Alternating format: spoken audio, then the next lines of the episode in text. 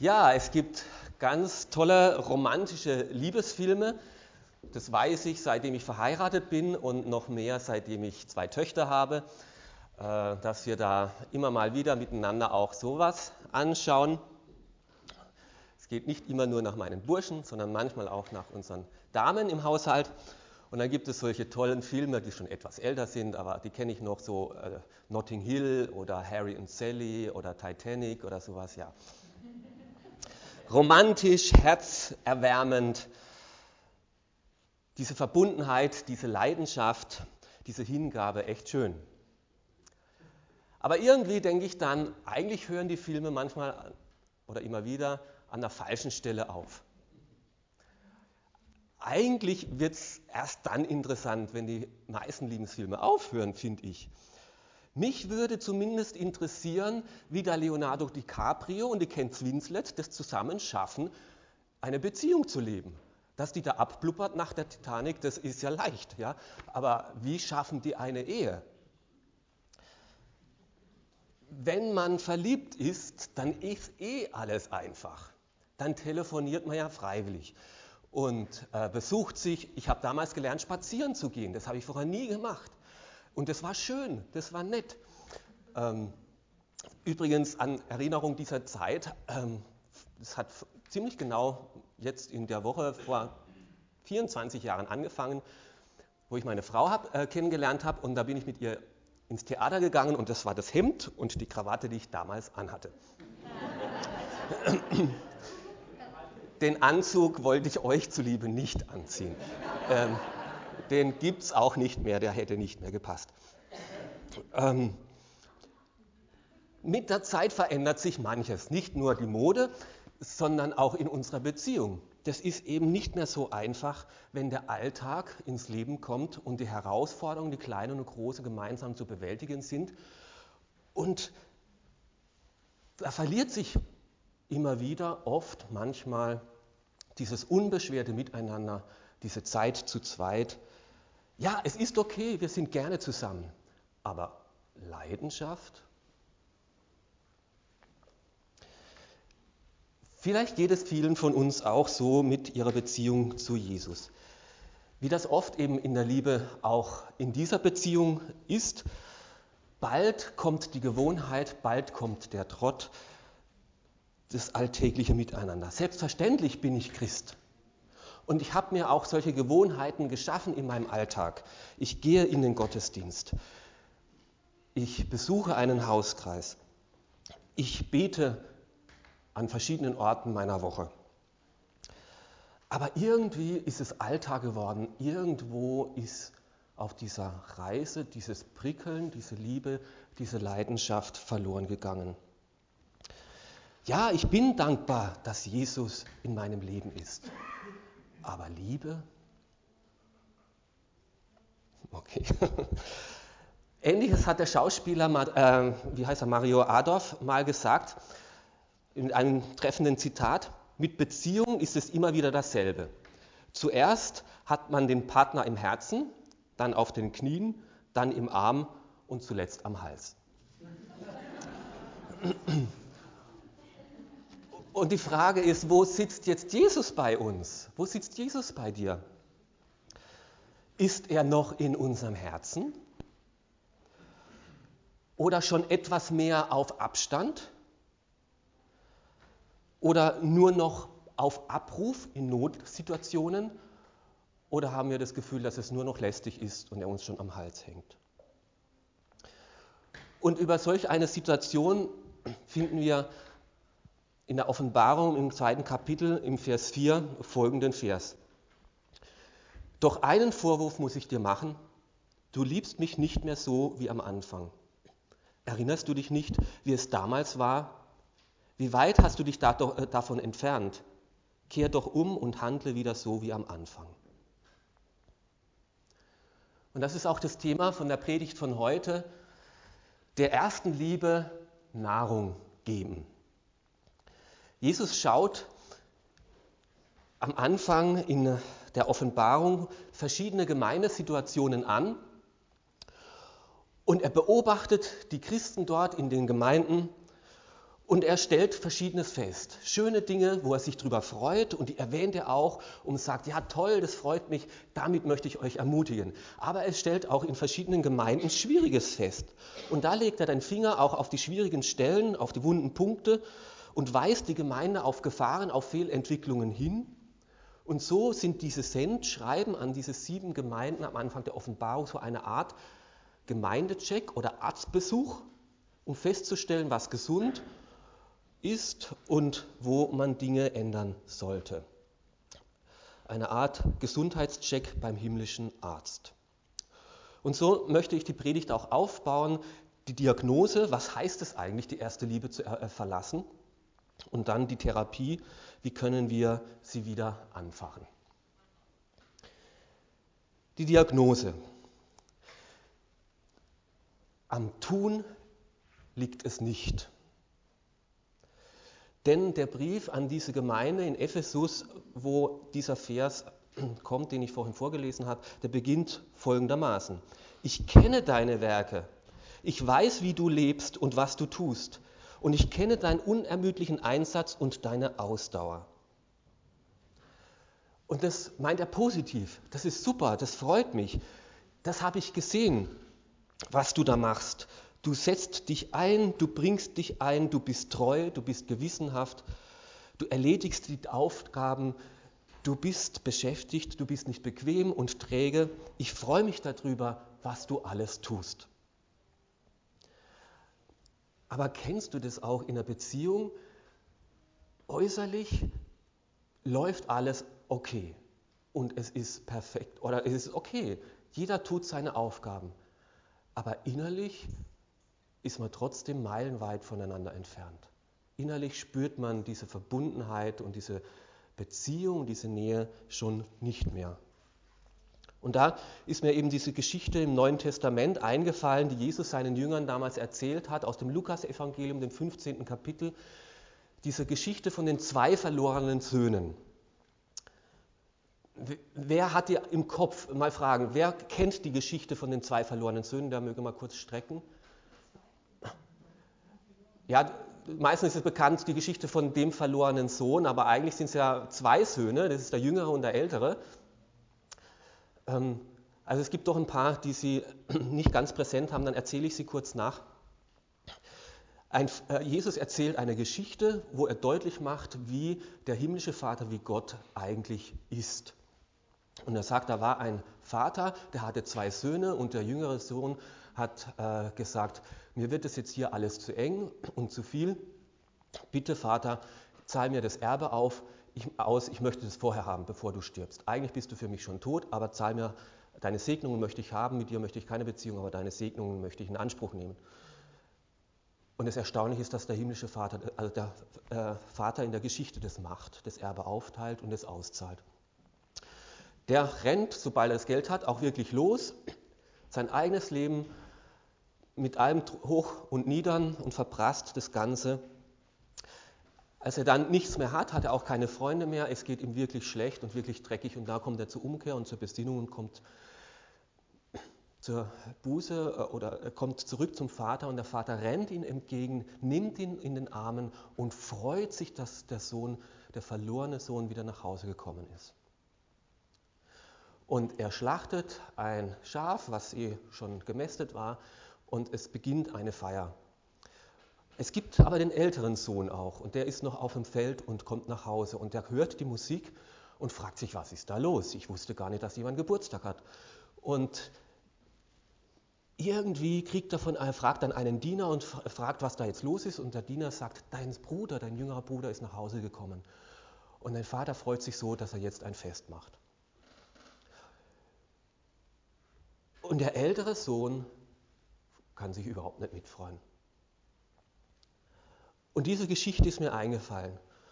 Und eigentlich kann ich den älteren Sohn zuerst mal verstehen. Ja, der war immer anständig, der war gehorsam, der war beim Vater geblieben, der hat alles ordentlich gemacht, der hat sich eingesetzt und hat den Gut, das Gut verwaltet. Und jetzt kommt der Jüngere und wird da wieder in aller Ehren und Würde empfangen und jetzt, ja, was ist jetzt mit seinem Erbteil? Muss er das jetzt noch einmal teilen mit dem Jüngeren? Und war da also ganz schön angepisst. Äußerlich war alles gut, er hat alles brav gemacht, er war beim Vater. Aber wie unterschiedlich er, der jüngere Sohn und der Vater waren, das, das wird einem erst bewusst, wenn man das mal gegenüberstellt. Der Sohn meint, auf Arbeit kommt es an. Und der Vater will aber jetzt feiern. Der Sohn meint, der ist zornig. Der Vater ist barmherzig und gnädig und fröhlich. Der Sohn bleibt draußen, mit dem will ich nichts zu tun haben. Der Vater ist drinnen und sucht Gemeinschaft. Der Sohn zieht sich zurück und schmollt und frisst in sich hinein, aber der Vater geht raus und auch ihm entgegen, genauso wie dem anderen Sohn geht er auch dem älteren Sohn entgegen. Der Sohn macht Vorwürfe, was hat er sich alles nicht rausgenommen und sich geleistet? Der Vater macht die Vorwürfe nicht, der ist vergebungsbereit. Der Sohn will Gerechtigkeit. Es ist nicht gerecht, dass der jetzt wieder alles bekommt. Und der Vater will Gnade, will gnädig sein. Der Sohn will seine Treue und seine Leistung äh, hoch angeschätzt wissen. Der Vater freut sich über Treue und Leistung, aber sagt, viel wichtiger ist mir Gemeinschaft, ist mir Beziehung. Der Sohn denkt, du gönnst mir ja nichts. Ich habe mir nie was leisten dürfen. Der Vater sagt, na, die hat immer alles gehört. Es war eh immer alles dir zur Verfügung gestanden. Der Sohn will Anerkennung für seine Leistung und er sagt, nein, ich will Freude über die Gnade. Und so war der Sohn die ganze Zeit beim Vater und war die ganze Zeit zu Hause und hat alles gemacht, was der Vater gewollt hat. Aber innerlich vom Herzen war er meilenweit vom Vater weg. Und dann ist eben die Frage, Sohn, bist du eigentlich nur mein Arbeiter oder bist du noch mein Sohn? Bist du noch mein Kind? Sind wir nur noch Arbeiter in Gottes Reich oder sind wir noch seine Kinder? Und das fragt der Vater dann in dieser Geschichte auch, Kind, du bist doch alle Zeit bei mir und alles, was mein ist, ist doch auch dein. Darum sollst du fröhlich sein und sollst dich freuen. Wo ist die Freude auf der Strecke, geblieben bei dir? Du bist doch alle Zeit bei mir, du bist doch mein Kind. Wo ist die Freude auf der Strecke geblieben?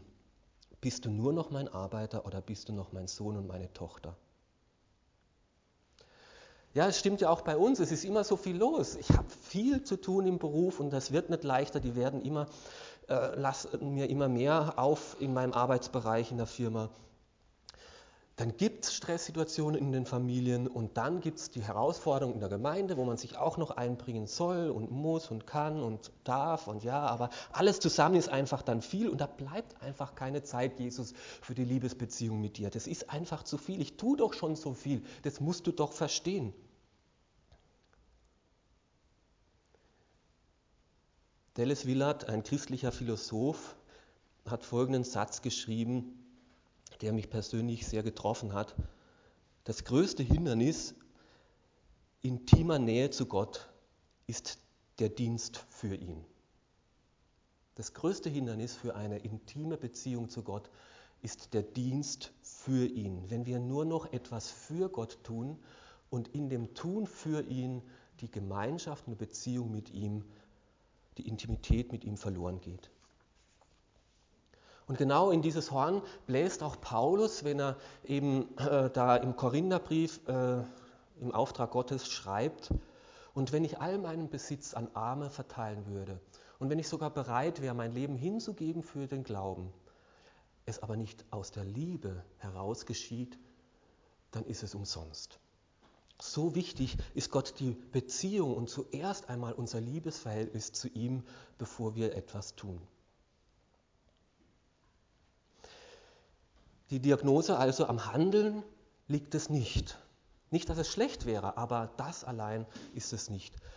Wo, woran zeigt sich denn diese Mangelerscheinung? Woran zeigt es sich denn, wenn die erste Liebe verloren gegangen ist? Ist es, dass das Verliebtsein verloren gegangen ist? Diese romantischen Gefühle, die entstehen, wenn wir jemanden attraktiv begehrenswert empfinden. Diese Schmetterlinge im Bauch, die sich eben wenn das Flattern sich da bei uns meldet, wenn dieses Objekt der Begierde eben erscheint oder man sieht oder hört oder spürt, dann am auf allermeisten, wo diese Empfindungen dann einsetzen und, und durch uns durchströmen.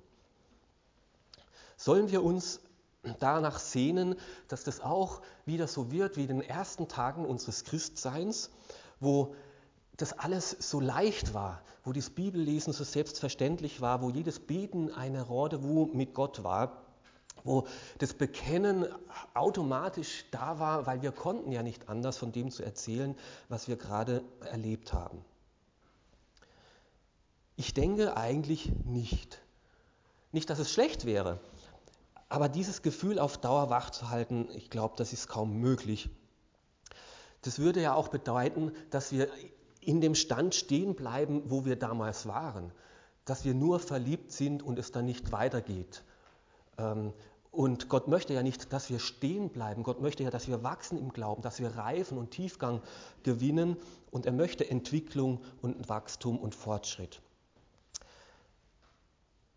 Was ist diese erste Liebe? Diese erste Liebe ist die Liebe Gottes zu uns.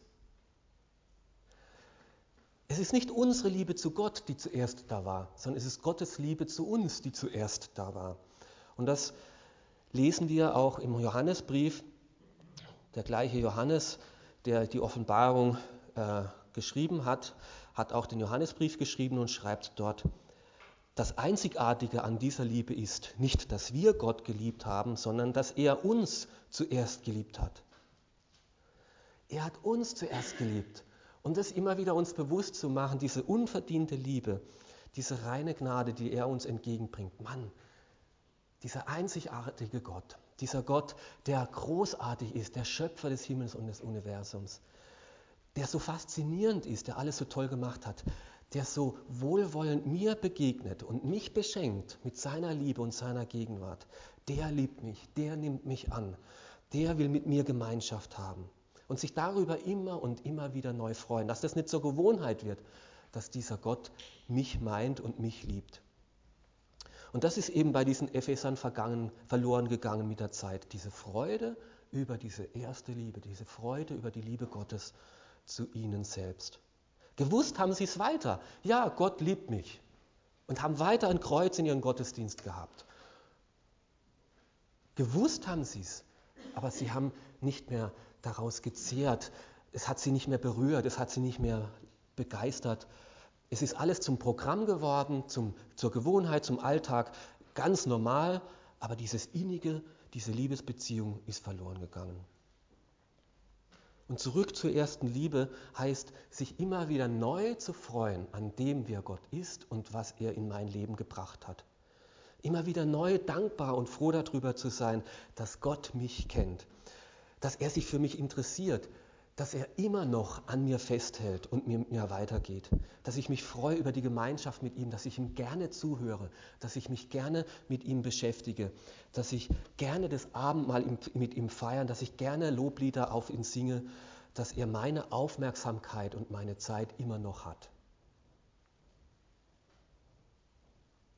Und aus dieser ersten Liebe und das sich immer wieder bewusst machen, dass Gott mich liebt da erwächst etwas in uns, dass auch wir sagen, und du bist es wert, meine erste Liebe zu bekommen. Und das ist nämlich das Zweite, was diese erste Liebe ausbedeutet. Liebe Gott zuerst, Jesus vor allen anderen zu lieben. Denn das erste und das größte Gebot, was Gott von uns möchte, ist, du sollst Gott, deinen Herrn, lieben. Von ganzer Seele und von ganzer Kraft und mit deinem ganzen Herzen.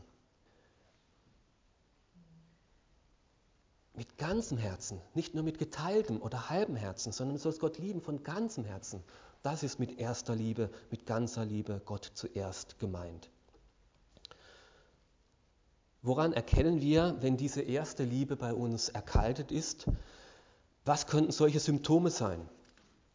Ich habe mir mal da eine Zusammenstellung aufgelistet, die nicht, voll, äh, nicht vollständig ist, aber vielleicht kennst du das eine oder andere auch.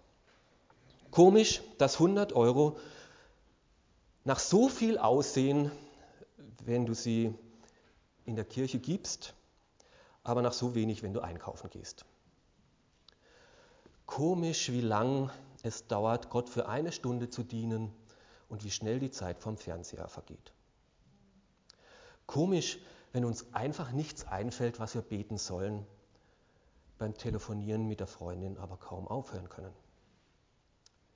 Komisch, wie schwer es fällt, ein Kapitel in der Bibel zu lesen, wie schnell 100 Seiten in einem Roman vorbei sind.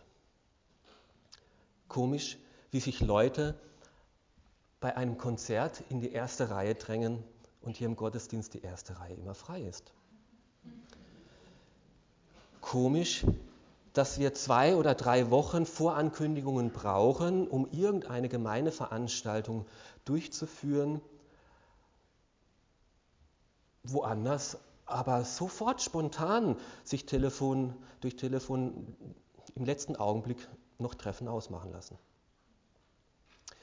Komisch, wie schwer es fällt, die gute Nachricht von Jesus weiterzusagen, aber der letzte Tratsch doch gut von den Lippen geht. Merkwürdig, wie jemand entbrannt im Gottesdienst Loblieder singen kann, aber im Alltag den Mund nicht aufkriegt, von Jesus zu reden.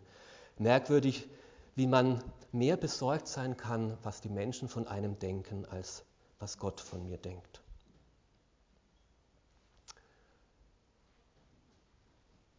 Und irgendwie schleicht sich das Gefühl so ein, ja traurig, bedauerlich, aber irgendwie doch auch normal. So ist das Leben nur einmal. Wer kann schon seine Ideale vom Anfang so durchziehen? Der Alltag erfordert eben seine Kompromisse.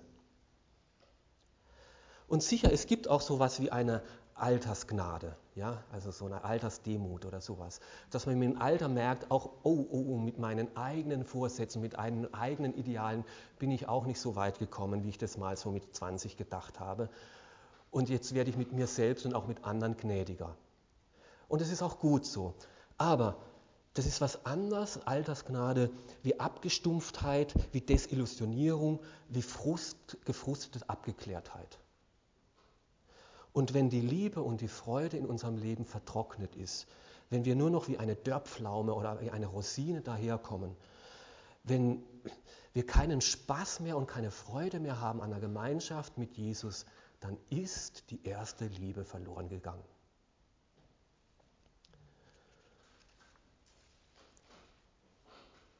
Wie sieht jetzt die Therapie aus? Wie kann uns jetzt Jesus helfen, und er will uns hier helfen, die erste Liebe neu anzufachen, ihr Nahrung zu geben? Und er sagt uns hier drei Schritte. Vers 5. Erinnere dich, wie es damals war. Wie weit hast du dich davon entfernt? Kehre um und handle wieder so wie am Anfang. Der erste Schritt ist Nachdenken.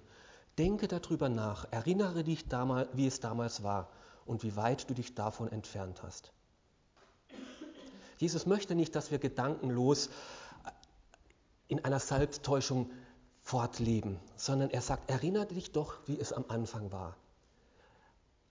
Als dir das erste Mal meine Liebe so ganz bewusst geworden ist, wie befreiend es war, als dir die Sünden, die Last abgenommen worden ist, wie schön es war, wo du die erste innigste Beziehung mit mir erlebt hast, wo Jesus noch ganz im Zentrum war.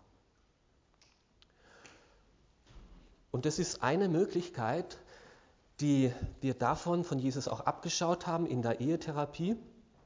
Wenn Paare zerstritten sind, erinnert euch, was ihr am Anfang eurer Beziehung aneinander gefunden habt. Was fandest du damals an deinem Partner attraktiv? Was hat dich damals fasziniert? Und wahrscheinlich gibt es das heute noch, nur hast es vergessen. Schaut doch mal wieder euer Fotoalbum an, euer Hochzeitsalbum. Ich habe eins mitgebracht. Schaut da mal wieder rein. Ui, waren wir jung und unreif, mein lieber Mann. Und die Kleidung. Aber man sieht, man sieht, wir haben uns gemocht. Wir haben uns echt gemocht. Und es war freiwillig, dass wir Ja gesagt haben.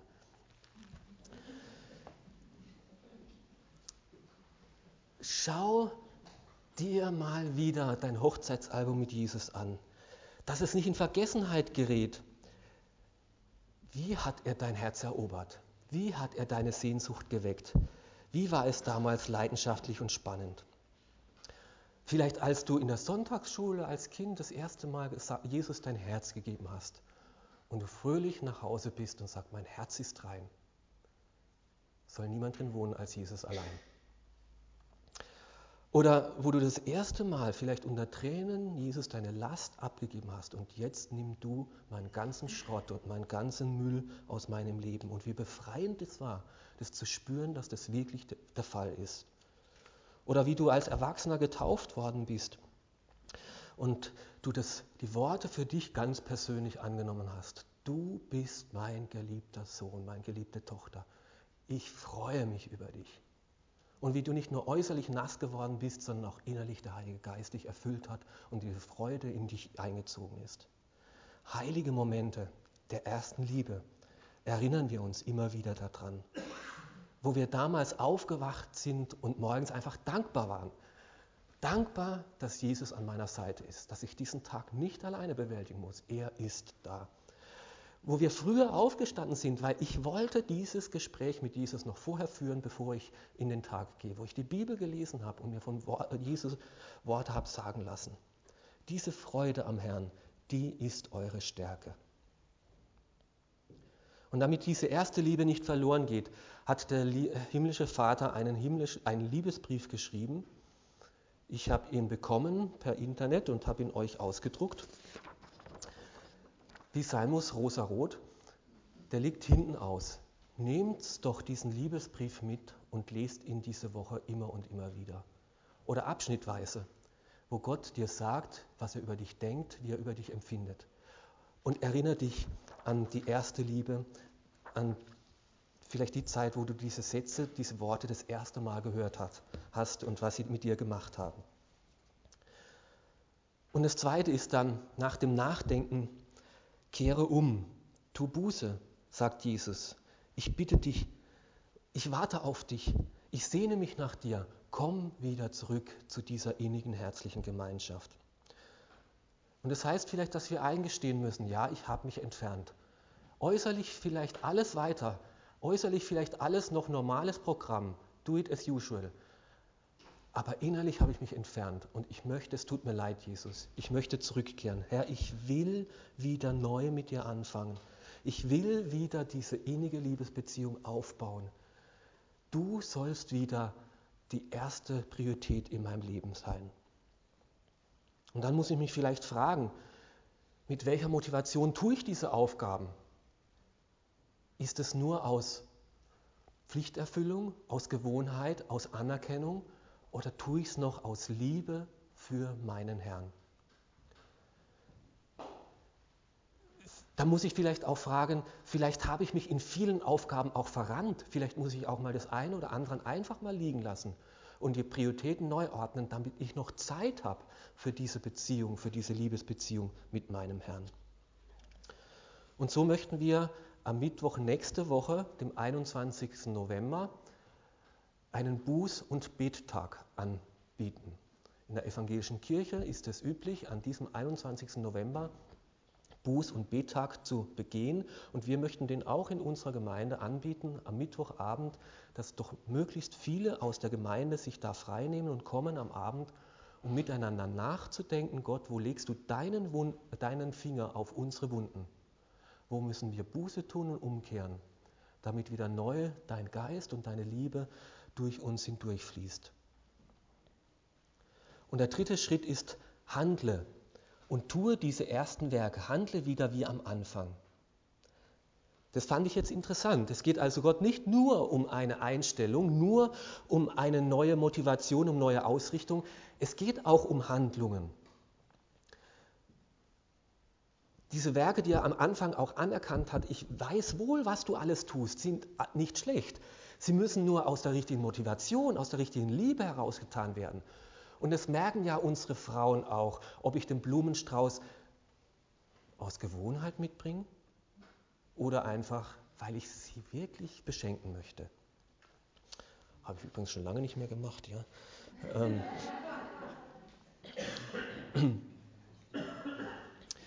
Ohne diese Taten der Liebe, diese konkreten Taten der Liebe, wäre niemand von uns befreundet, wäre niemand von uns verheiratet. Irgendwann muss ich die Liebe ja auch zeigen. Irgendwann muss ich dich ja auch äußern. Und wie waren wir doch kreativ? Manchmal botschert, aber kreativ.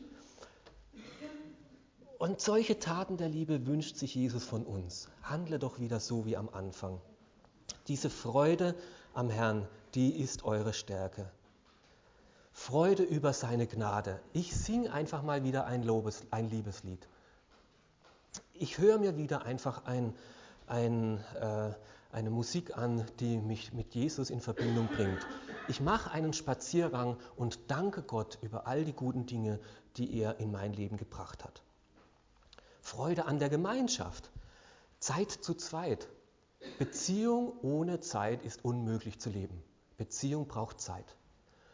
Dass wir wieder Zeit nehmen für die Beziehung mit Jesus Christus. Dass ich mich echt interessiere, Gott, was meinst du jetzt wirklich zu diesem Thema?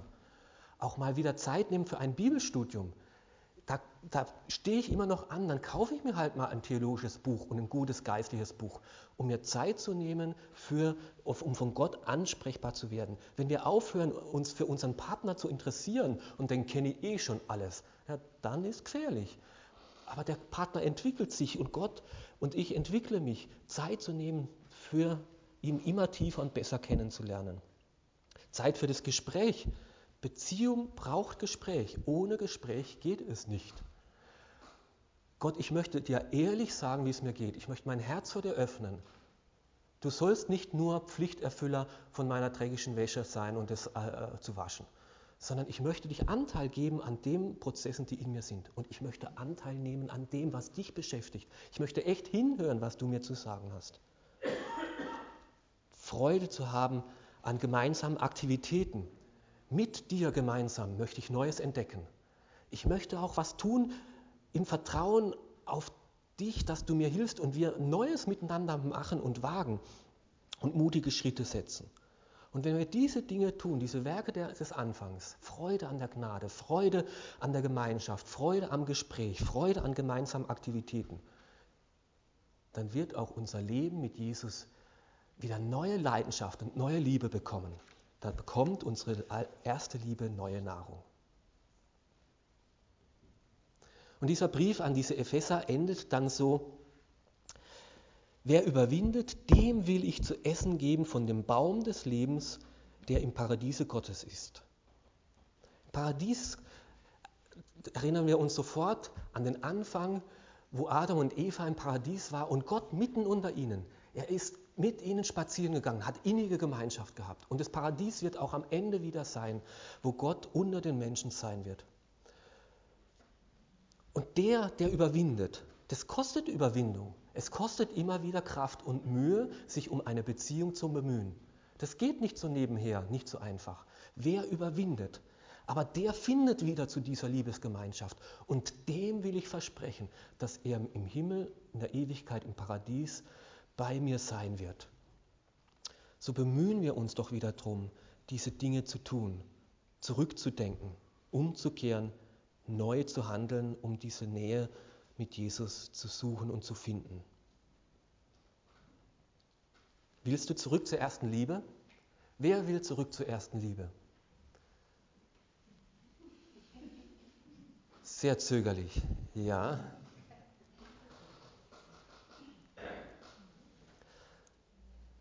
Dann mach diese Therapie, die Jesus uns vorschlägt. Erinnere dich an das, wie es angefangen hat. Nimm diesen Liebesbrief mit. Vielleicht schaust du dein Hochzeitsalbum an mit Jesus. Kehre um, bekenne Dinge, wo sich Dinge eingeschliffen haben, falsche Verhaltensmuster, wo Hindernisse eingekehrt sind, wo du Sorgen oder Ärgernisse nicht abgegeben hast. Und tu wieder Schritte setzen auf den anderen zu, Zeit mit ihm verbringen, ehrlich reden und hören und etwas Neues mit ihm wagen. Nach der Wahl jetzt in USA hat Barack Obama in einer Wahlrede zu seiner Frau gesagt, ich habe dich nie mehr geliebt als in diesem Moment. Vielleicht war es gute Wahlkampfstrategie, vielleicht war es auch ehrlich echt, ich weiß es nicht. Aber wäre es nicht schön, wenn es für uns echt ist in unserer Beziehung zu Jesus Christus. dass wir sagen können, Jesus, ich habe dich nie mehr geliebt als in diesem Moment. Dazu verhelf uns Gott. Amen.